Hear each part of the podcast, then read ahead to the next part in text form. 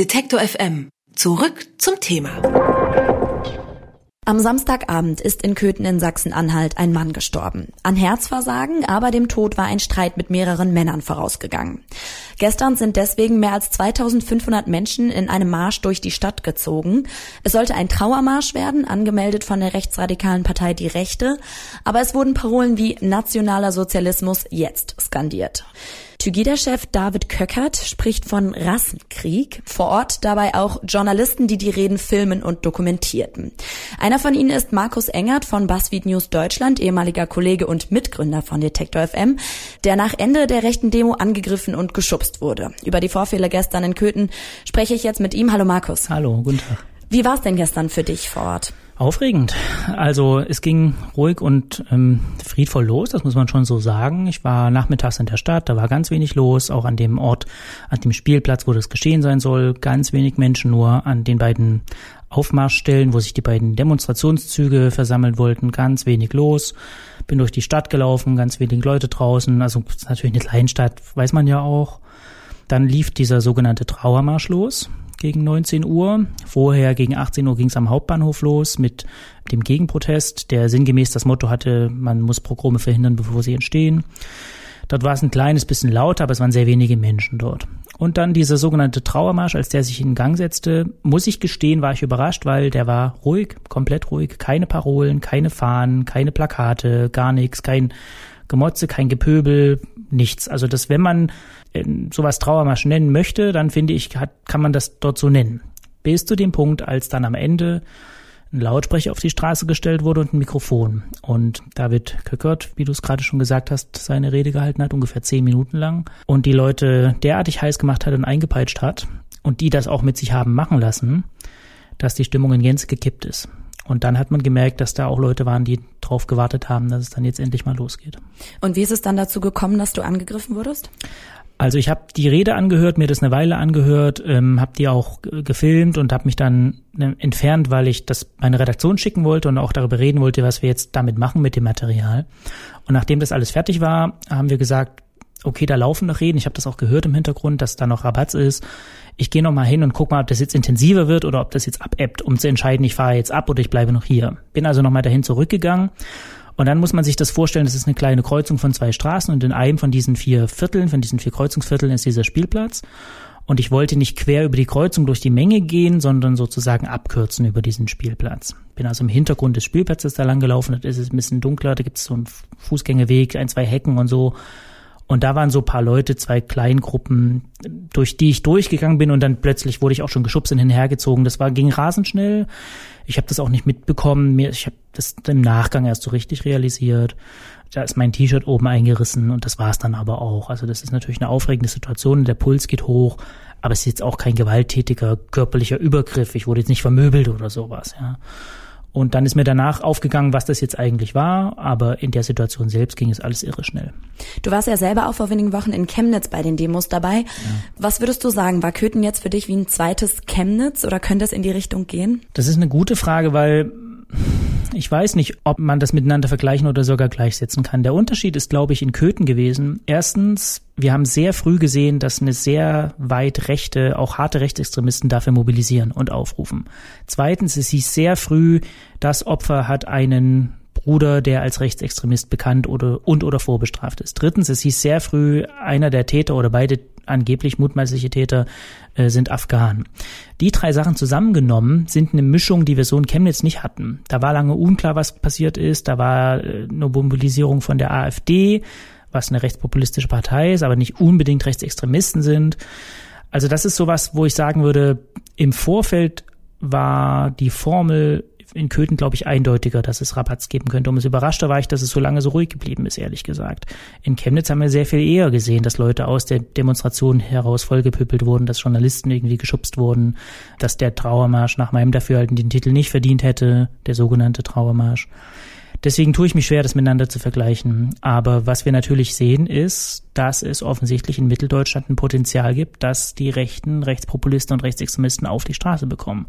Und das ist an einem gewöhnlichen Sonntagnachmittag mit ein paar Stunden Vorlauf für eine Kleinstadt wie Köthen zweieinhalbtausend Leute. Und das muss man inzwischen jetzt mal auch so sehen und wahrnehmen. Gestern hast du ja dann die Berichterstattung abgebrochen, weil es dann nach dem Angriff auch zu gefährlich für dich war. Wie schützt du dich auf einer solchen Demo? Wie bereitest du dich darauf vor? Das sieht man von außen nicht, was bei uns sozusagen passiert, bevor überhaupt da irgendjemand hinfährt. Aber das ist schon ein bisschen eine Maschine, die da rollt. Also erstens, wir fahren zu sowas nur noch mit einem Helm. Und wir haben auch ein Medikit im Rucksack, also so ein Erste-Hilfe-Set. Und mitunter auch eine, so eine Schutzbrille für die Augen. Das hat mit Pfefferspray zu tun bei der Polizei dann ist bei uns eigentlich Standard, dass man auch eine Schutzweste dabei hat. Da sagen wir als Deutschlandbüro aber, die Reporter bei uns, wir sind ein internationales Unternehmen und das ist sozusagen Unternehmensrichtlinie mit dieser Weste, sagen wir, Leute, das ist albern, das ist zu viel. Also ich fahre nicht auf eine, auf eine Demo in Deutschland mit einer Schutzweste. Aber über das reden wir dann immer. Dann gibt's bei uns einen Security Advisor im Unternehmen, mit dem dann vorher gechattet wird. Dann wird eine Gruppe aufgemacht, eine Chatgruppe, in der die Leute drin sind, die an dem Tag auch auf Standby sind. Man checkt sozusagen ein, wenn man ankommt, man checkt aus, wenn man wieder rausgeht. Es gibt so ein Risk Assessment, man redet dafür vorher. Also das ist schon ziemlich viel. Es ist auch ein bisschen absurd, dass man sowas heute dann vielleicht auch machen muss. Ist aber auch verantwortungsvoll, finde ich auch gut und richtig so. Aber alleine die Tatsache, dass man eigentlich nicht mehr ohne Helm zu sowas fährt, ist schon irgendwie auch mindestens bemerkenswert. Und wurdest du dann gestern auch von der Polizei geschützt oder bist du danach zur Polizei gegangen und hast von deinem Angriff erzählt? Also in der Situation selbst keine Polizei, das ist aber kein Vorwurf. A, waren die in dem Moment schlicht nicht dort und es ist auch illusorisch, dass Polizei immer überall sein kann. Ich als Reporter muss auch sagen, ich fände das auch gar nicht so gut, wenn wir sozusagen unter 100 Prozent Begleitschutz der Polizei stünden, weil wir uns dann nicht frei durch eine Veranstaltung bewegen könnten. So, also das wäre einengend für uns als als Reporter und als Berichterstatter. Ich habe die Polizei gestern als sehr freundlich und hilfsbereit und auch sehr konstruktiv wahrgenommen. Ich weiß auch zum Beispiel vom Kollegen von der Taz, Martin Kaul, als bei dem das Gerangel losging, dass den sofort ein Beamter rausgezogen hat. Also das, ich kann da jetzt keinen Vorwurf machen in dem Moment an die Beamten, die dort waren. Zu deiner zweiten Frage, ob ich danach dorthin gegangen bin. Ich hab, bin nicht zur Polizei gegangen, ich habe auch keine Anzeige gestellt, aus zwei oder drei kleinen Gründen. A, ich wollte da dann erstmal weg und sozusagen zu Hause und in der Redaktion Bescheid sagen, das und das passiert, aber es ist alles in Ordnung. B, wir mussten uns in der Redaktion abstimmen, was wir jetzt machen, wie wir weitermachen, sind dann zu dem Ergebnis gekommen, ich reise jetzt ab, ich gehe zum Bahnhof. Dann bin ich Richtung Bahnhof gelaufen. Und dann ist mir sozusagen erst bewusst geworden, Moment, du könntest das anzeigen, da ist was passiert. Ich hab, also dann sind 15 Minuten vergangen und in der Zeit habe ich gar nicht dran gedacht, dass man das anzeigen könnte und bin dann für mich persönlich zu dem Ergebnis gekommen in der Abwägung, dass ich das nicht anzeige, weil ich die Leute nicht erkannt habe. Ich könnte nichts dazu sagen. Ich kann mich an niemanden erinnern, was also meine persönliche Abwägung ist. Ich glaube, es macht keinen Sinn, das anzuzeigen. Vielleicht kommen wir aber in der Redaktion, wir werden da morgen nochmal drüber reden, auch zu einem anderen Ergebnis, dass man sagt, man muss das einfach anzeigen, zum Beispiel aus Gründen der Statistik, damit sowas erfasst ist oder so. Dann machen wir es vielleicht auch noch. Aber in der Situation selbst habe ich für mich entschieden, dass es erstmal keinen Sinn macht. Jetzt wird die Presse ja insgesamt immer wieder attackiert und auch als Feindbild stilisiert.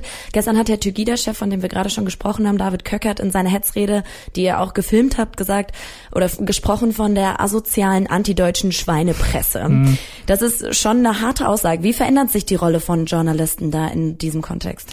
Das ist tatsächlich ein Punkt, der mich auch umtreibt und uns auch umtreibt, weil bei den Leuten, die da stehen und uns als Lügenpresse oder sogar Störer irgendwie wahrnehmen, das sind inzwischen irgendwie geschlossene Weltbilder. Wir kommen da gar nicht rein mit unserer Berichterstattung, mit unserem Reportieren sozusagen. Also zum Beispiel Martin Kaul steht dort, hat einen Livestream an, überträgt in Echtzeit live und ungeschnitten, was passiert, muss sich infolgedessen den Vorwurf anhören, jetzt kommst du ja her und möchtest unsere Heimat zu einem Nazi-Dorf stempeln. Dann sagt man, gut, dann ist das vielleicht nicht der Weg, den er wollt, also rede ich mit zehn Leuten, schneide das danach zusammen, gebe die Stimme im Ort wieder. Dann heißt es, du hast das geschnitten, du bist Lügenpresse. Also will den Punkt machen sozusagen, äh, wir bemühen uns, auch diese Stimmen zu hören, aber wir haben immer wieder den Eindruck, dass man schlicht nicht ankommt in den Köpfen. Und das ist das Problem, wenn Journalisten vor Ort dann herhalten müssen für all mögliche Aggressionen, wo die sie aufgestaut hat. Die Leute sind vielleicht unzufrieden mit der Bildung, mit den Kitas vor Ort, mit der Situation der Schulen, mit Hartz IV, mit ihrer Rente, vielleicht auch mit der Migrationspolitik. Die steht aber nicht in Person dort. Da steht jetzt nicht Peter Harz und lässt sich dafür zur Verantwortung ziehen. Und deswegen lädt sich, glaube ich, viel auf Journalisten, die dort stehen, weil wir natürlich diese Themen auch transportieren und zeigen. Aber ähm, die Rolle von Journalisten verändert sich schon insofern, als dass man eigentlich sich überlegen muss, ob man sich da reinbegibt und das dann auch aus dieser Bedrohungslage heraus oder ich kann jeden verstehen, der sagt, ich persönlich bin dafür nicht ausgebildet und ich kann da nicht hin, dass dann gewisse Sachen eben auch unberichtet bleiben. Sachen, die nicht unberichtet bleiben sollten, weil sie zum Beispiel den Volksverhetzungsparagraphen tangieren oder so. Wie begegnest du als Journalist denn jetzt dem Vorwurf, dass die Echtheit der Videos von solchen Demos öffentlich und aus höchsten Rängen angezweifelt wird, wie es jetzt der Verfassungsschutzpräsident Maaßen nach Chemnitz getan hat? Ich finde das hochgradig abstrus. Es gibt so viel Videomaterial, so viel Bildmaterial, so viel unabhängig voneinander berichtende Menschen, die vor Ort waren, die sich alle mehr oder weniger decken. Wie man dann zu diesem Ergebnis kommen kann, ist mir ein großes Rätsel. Der Kritik an unserer Berichterstattung oder dem Zweifel an den Bildern und Videos, die wir zeigen. Ich bin auch gefragt worden auf Twitter, nicht nur einmal, ob ich mir das ausgedacht habe, äh, warum es kein Video von meinem Übergriff gibt und so weiter und so fort. Es ist eine Welt, in der wir leben, in der das sozusagen als wahr gilt, was gefilmt wurde und das nicht als wahr gilt, was nicht gefilmt wurde und dass man inzwischen auch Videos natürlich nicht mehr vertrauen kann, weil wir uns genau angucken müssen, ob die bearbeitet wurden oder nicht. Man kann dem, glaube ich, nur begegnen, indem man ansprechbar ist, auf Fragen antwortet, sagt, ich bin jetzt hier oder ich fahre jetzt dorthin und gelegentlich auf das eine oder andere auf Twitter auch antwortet oder wo auch immer. Aber wie schon eingangs gesagt, das sind geschlossene Weltbilder und wenn jemand entscheidet, dass er mir als Journalist einfach überhaupt nicht einen einzigen Satz glauben möchte, dann muss er das tun, da komme ich da nicht rein. In Köthen in Sachsen-Anhalt hat gestern nach dem Tod eines 22-Jährigen erneut eine rechte Demonstration mit 2500 Teilnehmern stattgefunden. Dabei wurden Journalisten angegriffen, einer von ihnen ist Markus Engert von BuzzFeed News. Mit ihm habe ich über den Tag in Köthen und seine Erlebnisse gesprochen. Danke, Markus. Dankeschön. Alle Beiträge, Reportagen und Interviews können Sie jederzeit nachhören im Netz auf detektor.fm.